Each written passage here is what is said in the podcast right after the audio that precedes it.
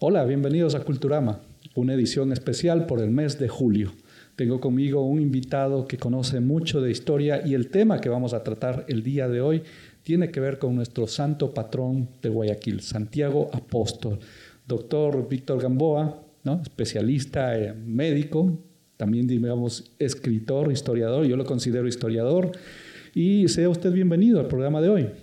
Muchísimas gracias, don Fernando. Gracias por la invitación. Es para mí verdaderamente un placer, un honor estar aquí, estar aquí con, con usted. Y bueno, pues aprovechando estas fiestas julianas, vamos a hablar de nuestro santo patrono, eh, Santiago el Mayor. Eh, vamos a conocer un poquito más de él, ¿no? Eh, antes que todo, también quiero pues enviar un saludo a todos mis amigos del Club de Historia del Archivo Histórico del Guayas, del cual pues me honro en pertenecer. Muchísimas gracias. Sí, dicho y hecho, pues sí, con todo mérito, ¿no? Pertenece al, Club de Historiadores del Archivo Histórico del Guayas, pues sí, muy versado en la historia de Guayaquil y siempre aprendiendo, ¿no? Eh, lo invité precisamente porque lo conocí allá en la institución que trabajo, Dirección de Cultura, y he leído sus publicaciones en redes sociales, que son muy interesantes, nos tienen al día, ¿no? De pronto antes, porque solemos olvidar, ¿no? Si quieren recordar un poquito más de nuestra historia, conocer los sitios icónicos de nuestra urbe, ¿cuál sería o cómo lo encontramos en Facebook? Bueno, el perfil todavía está con mi nombre, Víctor Gamboa Delgado, pero utilizo un seudónimo que es el historiador guayaquileño, ¿no? Eh, para hacer énfasis de que yo hago historia específicamente sobre Guayaquil. ¿Cuál es la novedad de este proyecto? Que posteriormente saldrá en un libro, si Dios lo permite, es de llevar a la historia de Guayaquil tanto en un presente como en un pasado, ¿no? Eh, y la novedad es que yo salgo en las fotos. ¿Con qué objetivo? De incentivar a los jóvenes que también acudan a estos lugares, que no solamente se queden en, una, en la palabra, sino que acudan a los lugares donde yo visito y puedan ellos también constatar eh, por ellos mismos estos lugares icónicos de Guayaquil. ¿sí? Eh, lugares como por ejemplo la Rotonda, por ejemplo la casa de don José, de don Manuel de Luzárraga, donde fue la entrevista de San Martín y Simón Bolívar, eh, las iglesias, la catedral, San José, bueno, eh, todo esto va a estar eh, y está sí, y, que de hecho, aparte de sitios patrimoniales, históricos, son atractivos turísticos de Guayaquil, ¿no? y sería muy interesante, ¿no? Que la gente nuestra, como guayaquileños, todos nos involucremos y conozcamos más un poquito del sitio donde vivimos. Yo creo que es importante recordar esto, reafirmar la memoria, ¿no? Dirán que es algo que yo no conocí, yo no viví, pero eh, de eso se trata, ¿no? De conocer lo que no vivimos, ¿no? De saber de dónde procedemos. Y de hecho, pues al respecto, aprovechando que estamos en julio, saber de dónde procedemos significa pues también identificarnos con el nombre de nuestra ciudad. Realmente, pues, como mencionábamos en algún momento, nuestra ciudad a simple, llamémosle a primera vista o, o como la nominamos rápidamente, Guayaquil, Guayaquil, pero el nombre completo es Santiago, de, Guayaquil. Y sintetiza, pues, ¿no? La, unión de, o, o, sintetiza, digamos, el encuentro de dos mundos, ¿no? Tanto la herencia hispana como la herencia aborigen, ¿no? Santiago por Santiago Apóstol, la tradición religiosa que llegó con los primeros conquistadores, y luego pues Guayaquil, el nombre de la región aquí del cacique Guayaquil. ¿no? Y esta ciudad que abierta, empezado el siglo XXI, superándose día a día, combatiendo la adversidad que llevamos en este momento, pues con mucho honor decimos Santiago de Guayaquil y son 486 años de fundación ¿no? que tenemos aquí para recordar y conmemorar.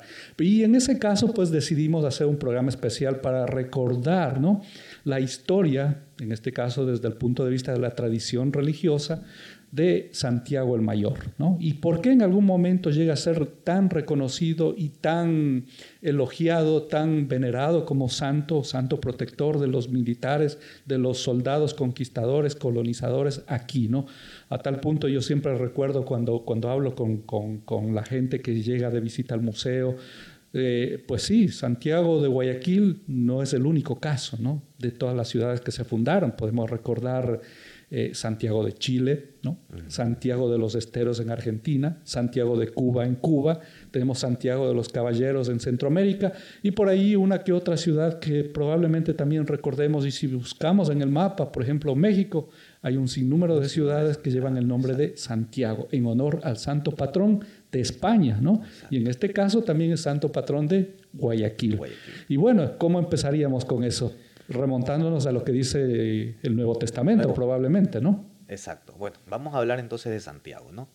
Antes que todo, eh, es necesario aclarar lo siguiente. El nombre Santiago, que parte del hebreo Jacob, Jacobo, es un nombre que se repite constantemente en el Nuevo Testamento. No hay un solo Santiago y a veces hay esa confusión. Voy a nombrar solo tres Santiagos de los más importantes para hacer una clara diferenciación y de ver a quién estamos refiriendo. Hay un Santiago el menor, hijo de Alfeo. ¿Sí? Por consiguiente, hay un Santiago el mayor, que es a la persona a la que nos vamos a referir en este momento. ¿no? Eh, mayor y menor no sabemos por qué. Puede ser por edad, o también puede ser por importancia. Pero no hay relación familiar. No hay relación familiar. No hay demostrada ninguna relación en familiar. absoluto. Santiago el menor es hijo de Alfeo y Santiago el mayor es hijo de Zebedeo. Perfecto. Pero hay otro Santiago que es muy importante y es el hermano del Señor. ¿sí? Cuando hablo del hermano del Señor, evidentemente, pues estamos hablando de un personaje al cual eh, la Iglesia Católica eh, lo denomina como un pariente del Señor. Bien, este Santiago, Santiago el hermano del Señor, eh, fue muerto, murió en manos del sacerdote Ananías. Ananías, cuando, cuando había muerto el, procurador Festo y Abadías trataba de ocupar ese cargo. Pero es importante porque este personaje lo va a mencionar Flavio Josefo en su libro Antigüedades de los Judíos. Y este Santiago este Santiago, que no es Santiago el mayor, el mayor porque he visto esa confusión a veces cuando se habla de historia, ¿no? Este Santiago muere de la siguiente manera, ¿no? Lo, tiran de lo más alto de la, del templo de Jerusalén, a lo que cae, le caen apedreada, y por último un lavandero le va a rematar la cabeza con una piedra. Entonces, este Santiago no es Santiago el mayor, es un hermano del Señor. Probablemente este Santiago sea autor de la carta de Santiago, de la epístola de Santiago. Ya, entonces eh, eso es lo que eh, para mí es una novedad esto, ¿no? Eh, y gracias por la aclaración, porque en algún momento tal vez yo he leído o he escuchado que se tiende a confundir el Santiago hermano con el Santiago apóstol o Santiago el mayor. A tal punto que por ahí, tal vez por desconocimiento confusión, siempre se lo he señalado como tal, ¿no? Y es, eh, y, es muy, muy, muy curioso esto, ¿no? Entonces tenemos tres personajes relacionados en el Nuevo Testamento. Exacto, exacto. Es que se llega a confundir y es importante hacer esa aclaración. ¿Por qué? Porque eh, e incluso de los hermanos de Jesús que se mencionan en el Nuevo Testamento, ninguno forman parte del cuerpo apostólico. Ninguno, ninguno. Ninguno. Son totalmente diferentes. Pero ¿por qué se repiten estos nombres? Estos nombres se repiten por dos motivos. Uno, porque, de acuerdo a la tradición judía de la época, era necesario poner nombres patriarcales a sus hijos para tratar de restablecer la soberanía del pueblo de Israel que se veía opacada por el yugo del, imperio, romano. Entonces, poner el nombre como María, que es del hebreo Miriam, o nombre Santiago, que es Jacobo, son nombres patriarcales. Por eso se repetían, o Jesús, por ejemplo, ¿no? que viene de Jehoshua. Se repite. Pero el otro motivo es porque vivían en aldeas y eran extremadamente pequeñas. Por ejemplo, Jesús vive en la aldea de Nazaret, una aldea que no pasa más allá de mil habitantes. Y era necesario utilizar topónimos. Jesús de Nazaret, María de Magdala. fue la tradición antigua, sí, de ahí proceden muchos apellidos, por ejemplo, ¿no? Y llegamos así con esa tradición también a Europa y todo, ¿no? Exacto. Entonces, este Santiago es el hermano del Señor. Ahora sí, Santiago el Mayor vamos a hablar de Santiago el Mayor. ya sabemos que hay al menos dos Santiago, que es Santiago hijo de Alfeo, que no tiene nada que ver, que es Santiago el menor, y Santiago el hermano del Señor. No tiene nada que ver con Santiago el Mayor. Bien, ¿qué sabemos de Santiago el Mayor? Sabemos que él nace en Bexaida, ¿sí? es una región que queda en Galilea, al norte de la tierra de Israel, es una región portuaria, pesquera, de profesión, evidentemente, pescador. pescador. La mayoría de estas personas que se dedicaban a la pesca eran analfabetos, pero eran personas que vivían arraigadas precisamente ese trabajo. ¿Qué es lo que pasa? Que en esta región de Galilea, como es una región pesquera, portuaria, llegaban también evidentemente los extranjeros. Ahí había un intercambio de cultura, un intercambio de conocimiento, de cultura. Y es por eso que a la Galilea de tiempo de Jesús se le va a llamar la Galilea de los gentiles, porque es una región que constantemente está también influenciada por el paganismo. Como evidentemente es una Galilea influenciada por el paganismo y entre ellos también por el idioma Recordemos que el pueblo está totalmente helenizado. Helenizado, el griego, el, el, idioma, la lengua común. Sí. Exacto. Entonces, lo más probable, es probable que quizá, si es que Santiago el Mayor pudo leer y escribir, pudo, si es que pudo, pudo haber sabido el griego. Por, por ejemplo, Jesús sabemos que Jesús sabía hablar el griego. Ese diálogo que tiene Jesús con Poncio Pilato, que Mel Gibson en La Pasión de Cristo dice que fue en latín, no, fue en griego en realidad. es griego, es griego. La lengua parlante de, Santiago el Mayor es el arameo. Ya el arameo había desplazado muchísimo atrás al hebreo, al hebreo, al hebreo arameizado. Entonces, tenemos que Santiago habla el arameo, probablemente puede hablar el griego porque el griego es la lengua común. La lengua franca. Exacto, es como hoy en día en inglés, ¿no? si no sabes inglés, no puedes trabajar en el extranjero. Asimismo, si tú no sabías el griego, eras un bárbaro en aquella época, no podías comercializar. Entonces, él tiene el mar de Galilea, ¿verdad? Y de su infancia, evidentemente, no sabemos nada, de acuerdo a lo que nos dice el Nuevo Testamento. Va a ser uno de los doce discípulos elegidos por el Señor. Es hermano de Juan, hermano de Juan. Miren, recordemos una cosa. Jesús tiene doce apóstoles, pero también tiene discípulos. No es lo mismo discípulo que apóstol. Los apóstoles son aquellos que ya están más compenetrados con el Señor. Son aquellos que ocupan el rango mucho más importante. Van incluso a vivir con Jesús. Sabemos que Jesús tiene una casa en Cafarnaúm y que ahí solía residir con los apóstoles. También cuando viajaba a Cafarnaúm, porque sabemos que Jesús era un personaje totalmente itinerante. ¿no? Andaba de un lugar para el otro. ¿no? Entonces, eh, este Santiago hermano de Juan, que Juan también forma parte de los tres llamados apóstoles dilectos del Señor.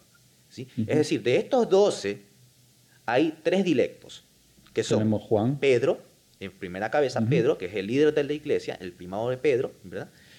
Vamos a tener a Santiago el Mayor, nuestro santo patrono, y, a Juan. Juan. y Santiago son hermanos, hijos de Zebedeo. Jesús va a utilizar una palabra aramea para referirse a Santiago el Mayor, Boaneregues. ¿Qué significa Boanerges? Dice el mismo texto bíblico que significa hijos del trueno.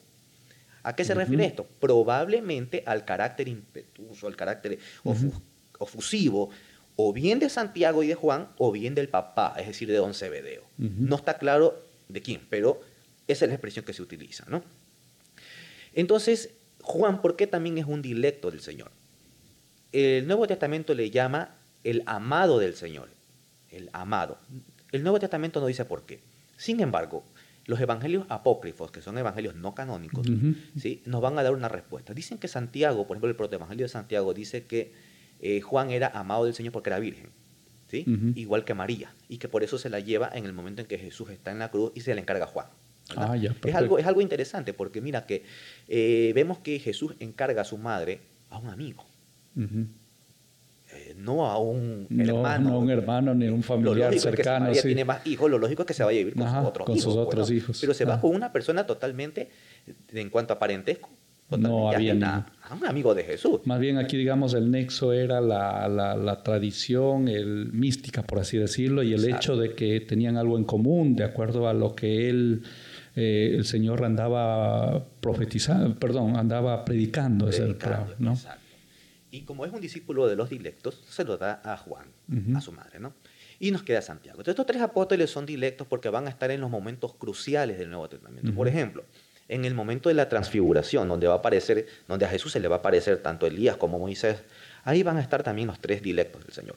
Es decir, esa visión van a ser también partícipes estos tres apóstoles dilectos del Señor. Por ejemplo, en la resurrección de la hija de Jairo, también van a estar estos tres apóstoles. Otro evento que es interesantísimo, cuando Jesús se encuentra en el huerto de los olivos, minutos antes nada más de ser, este, capturado por la, por la guardia pretoriana, vamos a ver que Jesús va a orar y se lleva a estos tres apóstoles. Ahí va a suceder un evento interesante en el Nuevo Testamento, que dice, dice Lucas que Jesús suda gota de sangre. Eso es algo que médicamente está confirmado, se llama hematoidrosis, y eso está confirmado. Y algo, algo interesante, mi querido Fernando, es que quien se da cuenta de ese único detalle es Lucas. Y ah, Lucas es médico, médico sirio. El único evangelista que menciona ese evento. Entonces, eh, van a ocupar, eh, Santiago va a ocupar esos momentos privilegiados, privilegiados con Pedro y Juan y Jesús. Es por eso que se le llama el apóstol dilecto. Y es por eso que tuvo también mucha repercusión en la difusión del Evangelio, eh, no solamente en toda la cuenca del Mediterráneo, sino también vamos a ver posteriormente acá también en lo que se conocía pues como las Indias, ¿no? que hoy llamamos América. América. Exacto. Perfecto, eso el, el tema. Muy bien, ahora vamos a un detalle, creo que sería también muy interesante recordar. Jesús deja una misión a sus apóstoles, ¿no? predicar su palabra y son, yo lo llamaría, investidos por el Espíritu Santo también. y partieron a los cuatro puntos cardinales del antiguo imperio romano, ¿no? que era lo que sucedía, esa era la geografía, la, geopolítica. Y es ahí que luego encontramos que Santiago va perdón, a predicar, no sé en qué momento, porque tampoco hay un detalle realmente de eh, la prédica que hace Santiago en la península ibérica, ¿no? En lo que ahora conocemos eh, la región de Iria Flavia, que era así como se lo conocía eh, ese territorio en la época del Imperio Romano, lo que ahora llamamos Galicia, ¿no? Y ahí es donde empieza a, hacer presencia, a predicar, hay contratiempos, sabemos, finalmente él retorna nuevamente a, su tierra de origen y para aquel entonces estaba, según cuenta la tradición, el hijo de Herodes, Herodes Agripa, ¿no? Y se da el hecho del martirio de el, Santiago Apóstol. Y es muy curioso, por ahí leí una nota, como le comentaba, de todos los, los, los, los apóstoles que algunos de ellos, ¿no? tengo entendido, murieron martirizados la única referencia que ha llegado a nuestro tiempo escrita a través de, la Biblia en los Hechos de los Apóstoles es del martirio de Santiago, ¿verdad? Sí, a ver, el Nuevo Testamento con respecto al martirio de los doce apóstoles eh, solo menciona a Santiago, en Hechos capítulo 12, versículo 2. Es el único. Sabemos de los doce apóstoles que todos murieron martirizados excepto uno, Juan. Juan. Pero ¿por qué Juan no muere martirizado? Por su edad. El imperio romano contemplaba pena de castigo y crucifixión, excepto a personas adultas mayores a los 80 años. Entonces sabemos que Juan, hermano de Santiago el Mayor, como ya lo hemos mencionado, eh, muere en torno al año 95 al 100 más o menos, cuando él se encuentra eh, escribiendo el libro del Apocalipsis en la isla de Patmos. Eh, justo durante la persecución del emperador Domiciano, a quien le llamaban la bestia humana. La bestia humana. Entonces, eh, sabemos de él que él no muere martirizado. Todos mueren martirizados. Pero, como usted muy bien lo ha dicho, de Santiago se registra su muerte. Pero aquí va a haber algo interesante. Que, de acuerdo a Hechos de los Apóstoles, Santiago muere bajo el emperador, perdón, bajo el rey Herodes Agripa I. Herodes Agripa I era nieto de Herodes el Grande. Ah, no era, el No, no era el hijo, era el nieto. El, papá de Herodes, el papá de Herodes Agripa era Aristóbulo IV. Porque Herodes el Grande tuvo muchos hijos, incluso asesinó a dos. A Alejandro y Aristóbulo. Eh, por eso hay una, había una palabra, eh, un juego de palabras en griego que decía Augusto, ¿no? Es mejor ser el cerdo de Herodes que ser el hijo de Herodes, porque Herodes, Herodes al ser, si bien es cierto, era idumeo, pero fue, eh, fue el sometido al judaísmo a la fuerza bajo los macabeos, como era, era un judío, él no comía cerdo, pero bien que asesinaba a sus hijos. Entonces, por eso decía Augusto esa expresión en griego, muy interesante, ¿no? Entonces, este, eh, recordemos una cosa, esa es otra. Varios Herodes hay en el Nuevo Testamento. Hay muchos Herodes. El principal es Herodes el Grande. Sí, muy conocido por la muerte de los inocentes. De los inocentes, ¿no? Se sabe que él muere en torno al año 4 antes de la era cristiana. Por consiguiente, por consiguiente, Jesús tuvo que haber nacido antes del año 4. Y es así como uno ya tiene una noción, calcula y se orienta por eso que realmente, ¿no? Ya, ah, ya fue para empezar a contar y, y, ahí esto siempre ha habido esto de la duda, ¿no? Y va de la mano con el surgimiento y el establecimiento ya propiamente dicho del imperio como tal, ¿no? Y tenemos el emperador, ¿no? Como tal. El, eh, perdón que haya interrumpido, pero sí, el dato es, muy interesante. Eh, em, ahora, lo que sí me ha llamado la atención es el martirio. Murió decapitado. Tengo entendido que crucificados morían, bueno, por lo general personas que habían ofendido a la figura del emperador, a algún delincuente, digamos, común, que un caso grave, ¿no? Eh, pero a los ciudadanos del Imperio Romano no se los podía crucificar, ¿no? Por esa razón uno recuerda que Pablo, ¿no? El Pablo también murió decapitado porque era ciudadano romano. Entonces yo asumo con esta conclusión, tal vez puedo estar equivocado, es que Santiago Apóstol también fue ciudadano o tuvo la ciudadanía del imperio. Bueno, no hay ni un documento, que, hay. no hay ni un documento que respalde eh, la ciudadanía romana de Santiago. De Pablo sí, y él apela ante el César por eso, y es verdad, él no muere crucificado pero de Santiago no, no, no hay. Pero sin embargo el registro y lo, que ha llegado de la información que tenemos es que él murió decapitado. Él murió decapitado. Lo que pasa es que Hecho de los Apóstoles da a entender, casi que taxativamente, que él muere y su tumba está en Jerusalén. a diferencia de la tradición jacobea que sabemos que fue sepultado en Santiago, de Compostela. Entonces ahí hay una, una clara diferencia. Y aquí va, va, a suceder algo interesante. Durante los primeros, siquiera ocho siglos del cristianismo, no existe ninguna referencia documental, ni siquiera de... Eh, eh, documental más que todo, sí. O tradición, digamos. Tradición también, exacto, sobre, sobre eh, la avenida de Santiago, España. Y peor aún, sobre la muerte y posterior sepultura en Santiago de Compostela. No la hay como tal, no la hay. Pero eso no quiere decir que eso no haya sucedido. Claro está, tenemos la tradición de los, de los padres de la iglesia, etcétera, etcétera. ¿no? Eh, uno de los argumentos utilizables a favor de la avenida de Santiago, España, es la cronología. Sabemos que Jesús muere en torno al año 33 de la era cristiana, cuando él tiene aproximadamente unos 37 años de edad. Y de ahí hasta el martirio de Santiago el Mayor, que ocurre más o menos entre el año 42 y 43, han pasado 10 años. 10 años es totalmente suficiente para que Santiago pueda venir a España a evangelizar. Entonces, cronológicamente en eso no habría ningún problema en que Santiago venga a evangelizar. Ahora, van a ver los testimonios de, los, de, los, de algunos padres, padres de, la iglesia. Mire, eh, sabemos que Pablo vino a España, ¿sí? Lo dice la, la, epístola a los romanos, ¿sí? Eh, principalmente en todo el capítulo 15 cuando Pablo habla de su venida a España. Eso está totalmente documentado. Pero, pero hay personajes tan interesantes como por ejemplo eh, vamos a tener a Dídimo el Ciego. Dídimo el Ciego fue un personaje muy interesante que vivió en torno al año 391, él fallece, él se crió en la escuela de Alejandría y él decía que dos apóstoles, dos apóstoles habían evangelizado, uno en la India y otro en España y que estos dos apóstoles habían convivido con el Señor. ¿Quién evangeliza la India? Bueno, Felipe. ¿Quién evangelizó España? Tenemos dos, Pablo, y Santiago. Pero ¿quién convivió con el Señor? Sabemos que Pablo no convivió con el Señor. Recordemos que Pablo tiene una conversión posterior vía Damasco, ¿verdad? Entonces no queda otra conclusión que ese apóstol que convivió con el Señor tuvo que haber sido Santiago, que, va, que viene a España. San Jerónimo de Estridón un personaje demasiado interesante porque él hace la vulgata latina, la primera Biblia en latín de los idiomas originales. Él también va a dar referencia de la Avenida de Santiago a España.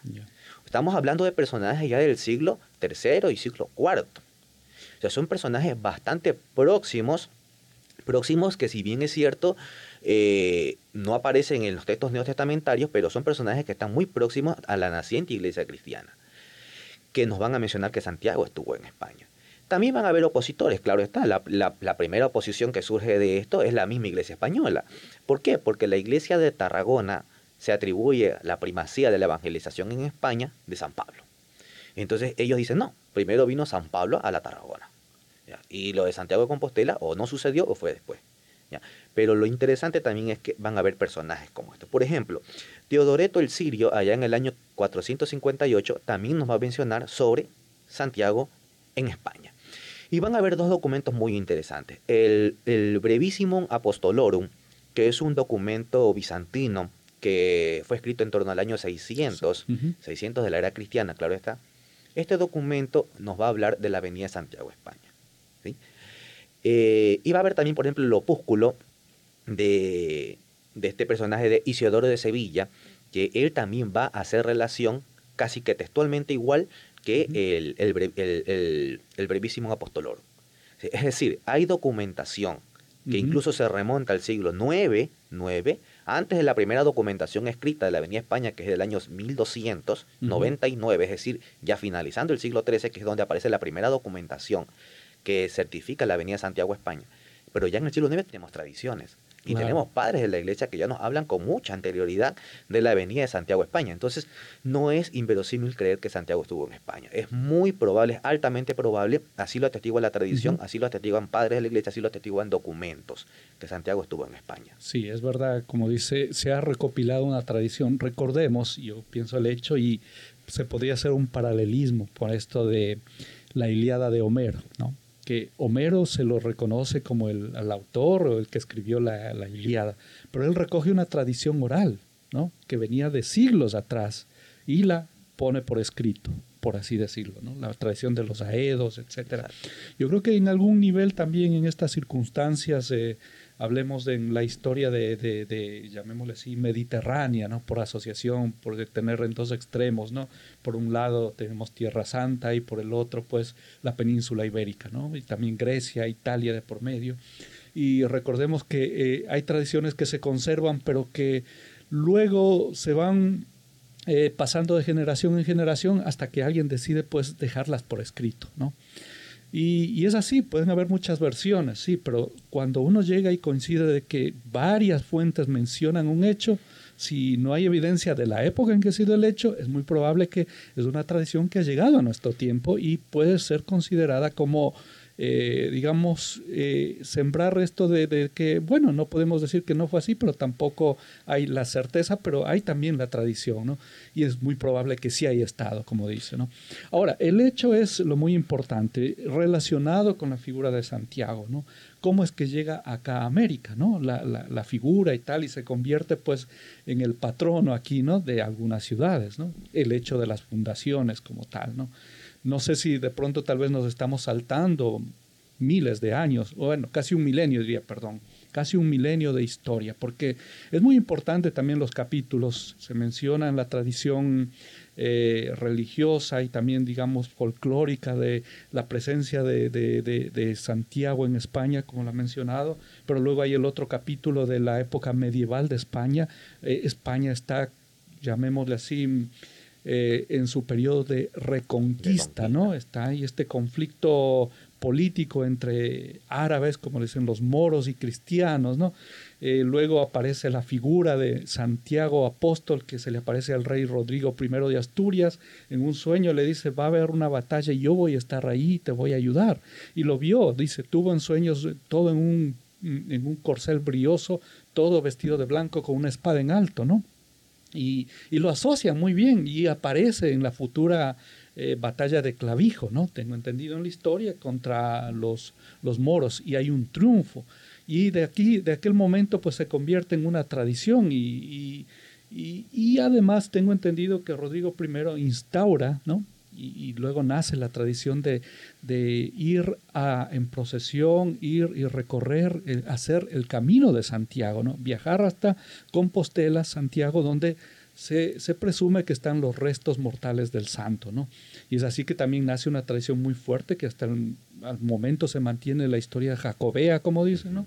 relacionada con la peregrinación, De, que en la época medieval, pues con esto de la tradición religiosa en Europa, pues llega a ser probablemente una de las más importantes eh, rutas o caminos de, tradición, ¿no? el Camino de Santiago, porque también había la peregrinación a, Roma, si no me equivoco, y también a Tierra Santa. Tierra Santa, por supuesto. Pero mucha gente muy devota y muy creyente y, y convierte pues en esto en un en un recorrido milenario que ahora es un atractivo turístico también en nuestro tiempo, en el norte, eh, llamémosle así, en la, en la cornisa cantábrica, como dicen, ¿no? Pero Llega también luego este momento de tener asociada, hay una iconografía religiosa muy importante que aparece, aparece Santiago delante de los ejércitos eh, cristianos combatiendo a los moros, ¿no? Y se lo asocia también con el nombre, dice, ¿no? Llegó como un trueno, ¿no? Y la tradición que la menciona inclusive Cervantes, digamos, en, en el Don Quijote, ¿no? De, eh, Santiago, Sierra, España, ¿no? Y, con ese grito pues se lanzaban y peleaban contra los moros y protegidos, ¿no? Y, encomendados al santo apóstol que se convierte en el patrón de España, que se convierte también en el patrón militar de España, llega con toda esa tradición y esta riqueza, llamémosle así, cultural a través de los primeros españoles que llegan acá a América. Exacto. Y hay, hay algo que también me, es necesario aclarar, ¿no? Santiago evangeliza, viene para España, ¿no? En aquel entonces no se llamaba España, pues le llamaban la Hispania, ¿no? Que abarcaba lo que es hoy España y parte del norte de Portugal. Entonces, él viene para acá. ¿Qué sucede? Que, y esto, esto es interesante también, que María, la madre de Jesús, ya en su lecho de, de muerte, ¿no? Le pide al Señor que quiere despedirse de sus apóstoles, principalmente de los dilectos. Entonces es ahí que Jesús, que por supuesto ya se encuentra resucitado, ¿verdad? Eh, le concede ese favor. Y María se le aparece a Santiago, en cuerpo, dicen los historiadores, se le aparece en cuerpo, en, un pilar de jaspe en la actual Zaragoza. Ah, ya. Y María le dice que ella va a morir, pero que quiere que él esté en su funeral. ¿sí? Entonces desaparece la visión, María se va y Santiago toma la decisión de viajar a Jerusalén para acceder a la petición, de, María. Estando Santiago en Jerusalén es cuando sucede el martirio. Es capturado por, es capturado por, Herodes Agripa y lo, lo decapitan. Exacto. De ahí va a surgir la tradición muy religiosa también española de la Virgen del Pilar en la iglesia de Zaragoza. hay una relación muy fuerte. hay una relación muy, fuerte porque parte precisamente del martirio de, Santiago. ¿no? Entonces, cuenta la tradición y los datos históricos que Santiago tenía siete apóstoles dilectos también, que le llamaban los varones apostólicos. Dos de estos eh, fueron ejecutados también este, con, este, con Santiago. Santiago. Uno llamado Teodoro y el otro eh, llamado este, Alejandro, aunque hay otras fuentes que difieren un poco en los nombres. ¿no?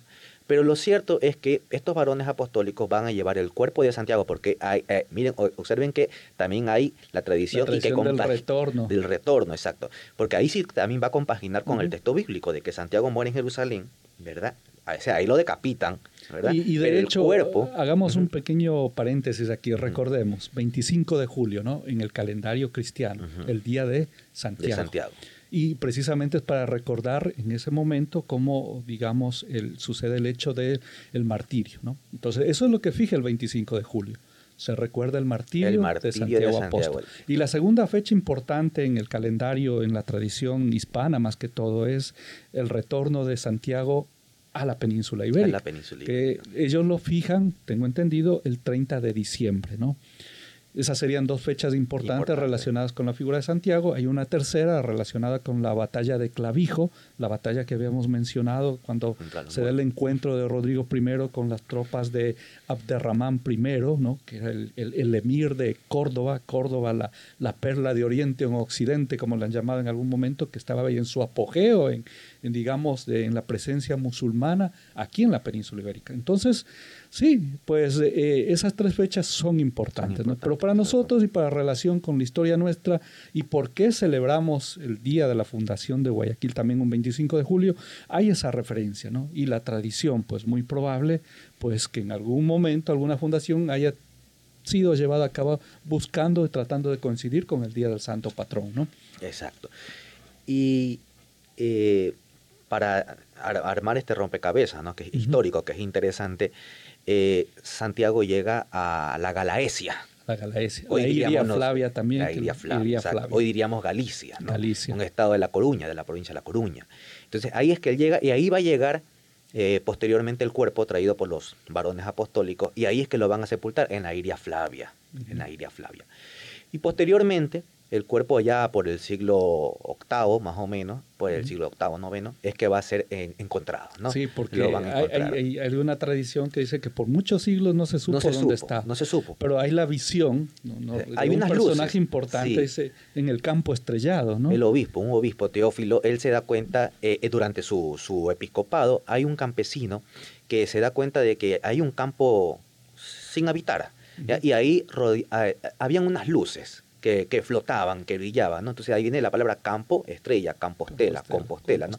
Entonces eso le parece algo milagroso, acude donde el obispo, el obispo eh, da la orden de, excavar y encuentran unos huesos.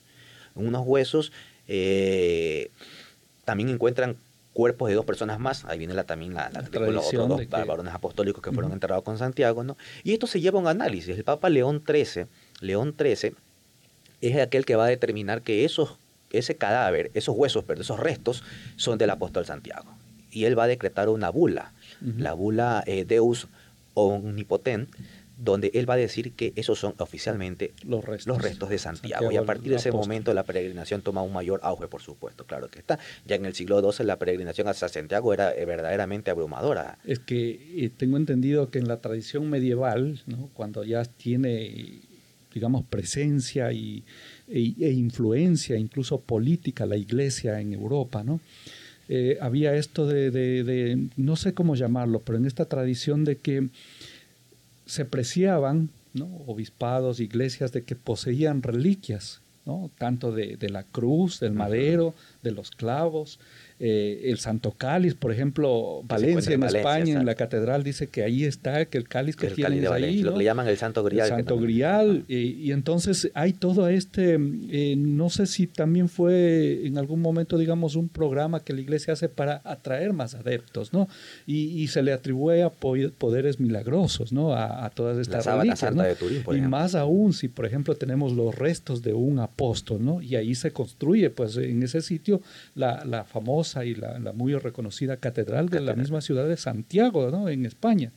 Y, esto sí, pues llama la atención, ¿no? Que, bueno, pues en reliquias y en algún momento incluso se lleva a, llegan incluso, tengo, hay anécdotas de, personajes que llegan a falsificar reliquias. Sí, era muy común en la Edad Media. De, traer y tener más adeptos en la iglesia. Exacto, eso era la falsificación de reliquias en la Edad Media, eso era algo bastante común. Bastante común. Sí, claro que sí.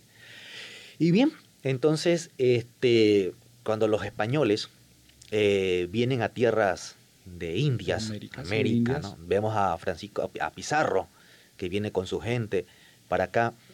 Eh, evidentemente lo, la misión que tiene, más allá de obviamente encontrar riquezas, que para eso era que venían, también recordemos una cosa, que los conquistadores venían por voluntad propia y con objetivos personales. No es que venía España como tal, como tal a conquistar, venían era con intereses personales. Pero, pero en el, caso, por ejemplo, de Pizarro y, los, los, los, que, como los que dirigían las campañas de conquista, venían con, con una cédula real. Venían con cédula real, sí. Carlos V en aquel entonces. Venían con cédula real. autoridad, ¿no? Correcto. Pero ellos sufragaban sus propios, sus propios gastos. no, sí. Eh, el hecho de la conquista también hay que aclarar algunas cosas. Eh, se puede analizar como una empresa que se organiza, ¿no? Y la empresa de conquista que llegó acá al imperio de los incas, pues fue conformada en Almagro, y Pizarro. Y por eso ellos eran los que dirigían e incluso pues eso genera luego un conflicto más adelante en la historia. ¿no? Siempre hubo esos conflictos, no solamente eh, en lo que conocemos como el, imperio incaico, vamos a, eh, allá en Mesoamérica, también, vamos a ver a Hernán Cortés que, que se separa ¿no? de Diego Velázquez ah, y cada uno tenía sus intereses personales. Entonces, Francisco Pizarro va a tener dos dos tenientes muy importantes. Uno es Diego de Almagro y el otro es Sebastián de, Benalcázar o Belalcázar, como le llamemos. ¿no? Entonces, él tiene una misión, fundar una ciudad, una ciudad que sirva de, importantísima, por supuesto, que sirva de intermediario entre el puerto de Paita y Panamá. Y eso lo decía la, la cédula, la cédula real. Él estaba obligado a hacerlo. Él estaba obligado a hacerlo. Tres ciudades tenía que fundar. tenía que fundar una ciudad y dos villas. Pero ¿qué pasa que se le olvida? Por qué motivo, vamos, él también estaba con otros intereses, como vuelvo a repetir, ¿no? Y se le olvida. Tenía un conflicto en sus manos, tenía, en sus puertas, digamos, eh, estaba tratando pues de, como digamos, de, ejercer pleno control de los control de armar esa empresa que no, era nada fácil, exacto. Y luego se dan los conflictos, porque lógicamente luego tenemos la rebelión de Manco Inca que asedia la, ciudad del Cusco y, se ven en peligro, ¿no? Pero tal vez nos saltamos un poquito más adelante, pero el hecho, sigamos. el, hecho, el hecho es de que eh, don Pedro de Alvarado, ¿sí? Don Pedro de Alvarado, que era gobernador de Cuba, se da cuenta pues de que esto no, no se ha llevado a cabo, no. se ha llevado a cabo la cédula real decretada por el rey. Es una competencia. Y empieza una competencia. Dice el historiador Melvin Hoyos, gran historiador, un gran amigo, lo conocemos, y que Pedro de Alvarado era verdaderamente un conquistador sanguinario, que se deleitaba, dice, cuando tenía mucho coraje, estresado, se deleitaba a ver cómo eh, mastines. a sus mastines, ¿no? tiraban un par de indios a, estos animales salvajes y cómo los devoraban, eso era una forma de relajarse. Bueno, don Pedro de Alvarado se da cuenta de que no se ha cumplido la cédula real y viene camino. ¿verdad? Camino para conquistar estas tierras. Entonces, ahí ahí que Pizarro da la orden a Diego de Almagro y a Sebastián de Benalcázar de que funden con urgencia la ciudad. Entonces se lo va a hacer. Precisamente la ciudad va a ser fundada un 15 de agosto de 1534 en la llanura, en Sicalpa y Cajabamba, ¿no? Es en la actual cerca de Riobamba. Y producto de la premura para frenar eh, las intenciones de Alvarado, que ya estaba en las costas y ya, ya estaba caminando muy cerca de, de, Sicalpa incluso. Entonces, imaginémonos que probablemente si hubiera tardado un poco más y hubieran podido llegar más hacia la costa, probablemente la ciudad no hubiese sido fundada en primer lugar, yo digo, en, la misma Cicalpa. ¿no? Pero eso era, pues, no, nos vemos obligados, no hay opción, si no lo hacemos ahora, el otro puede reclamar estos territorios para su gobernación, o su gobierno. Por eso es que el acta fundacional dice provisoria. Provisorio. Es algo simplemente, es algo eh, provisional, es El- la eh, urgencia. aclaremos, el acta de la fundación de Santiago de Quito. Se le va a bautizar con el nombre de. Santiago de Quito. De Quito. Santiago de Quito porque evidentemente Está ese en era la el de topónimo de, la región de Quito, ¿no? Entonces, eh, fue algo provisional. El objetivo no era que quede ahí la No. fundación, era moverla posteriormente. Era simplemente para que Pedro de Alvarado, una vez que vea fundado eso, se vaya y se retire. Y eso fue lo que pasó. Y, y él se sintió pues que llegó tarde, me ganaron en la partida. Me ganaron ¿no? la partida. Pero igual tuvo su Tuvo compensación, su ¿no? compensación. Claro, le dieron todo el dinero recaudado que iban mediante las conquistas, etcétera, oro y todas estas cosas. Porque él también, como, como decíamos, invirtió ahí. Dijo, no, Por ¿y ¿quién va a responder? ¿Quién va a, a responder el gasto que tuve yo de venir acá para conquistar estas tierras y no me llevo nada? Bien, entonces la- el nombre va a ser Santiago. Santiago. Eh, Es muy importante. Y Miren, recordemos que la primera ciudad fundada con el nombre de Santiago en, lo que hoy conocemos como América del Sur es precisamente Santiago de Quito. Precisamente Santiago de Quito. Claro, van a haber otras ciudades con el nombre de Santiago, como por ejemplo hoy lo que hoy conocemos como República Dominicana, Santiago de los Caballeros, ¿sí? que tiene una fecha mucho más anterior, pero aquí es Santiago, es la primera Santiago de Quito. Santiago de Quito. La primera ciudad en fundar fue San Miguel de Piura. San Miguel de Piura en 1532. Pero Santiago de, Guayaquil, de, de Quito es la primera. aquí. Entonces, constantemente Francisco Pizarro va a tener problemas con los que después se le va a revelar Diego de Almagro, Diego de con los Almagro. almagristas, ¿no? Y eso va a ser exactamente la batalla de las Salinas, ¿no? Y eso va a ser constantemente una pugna y van a tener que ir a socorrerlos, sus lugartenientes, ¿no? Entre ellos, pues, Sebastián de Benalcázar. Entonces, es por eso que la Fundación de Guayaquil va a tener al menos siete reasentamientos Sí. hasta ubicarse en el Entonces estado actual. ahí es cuando ponemos como tradición que se habla de un proceso fundacional. ¿no? proceso fundacional. Y, y yo creo que ahí ya estamos llegando a un capítulo de la historia propia y sería ya embarcarnos en lo que conocemos ahora, la historia de la fundación, La el- fundación, el, ¿no? proceso fundacional propiamente dicho. Pero podemos rescatar, eh, ¿qué considera usted lo importante de este proceso fundacional? Hasta que luego ya tenemos la ciudad como Santiago de Guayaquil como tal, ¿no? ¿Qué, qué, qué, qué, podríamos destacar de todo este proceso ya para ir concluyendo? Bueno, que eh, tenemos claro que para Pizarro y para Diego de Almagro, para los fundadores, esta ciudad era muy importante. Empecé por su puerto, el puerto que tenía el puerto y esa salida hacia el mar era, puerta de acceso era también una al nuevo mundo acá en América del Sur. fue ¿no? tan importante y siguió siendo tan importante que incluso para la época independentista lo fue para Bolívar. Guayaquil siempre fue, ese, es- yo siempre digo, fue el sueño anhelado de Bolívar y lo consiguió.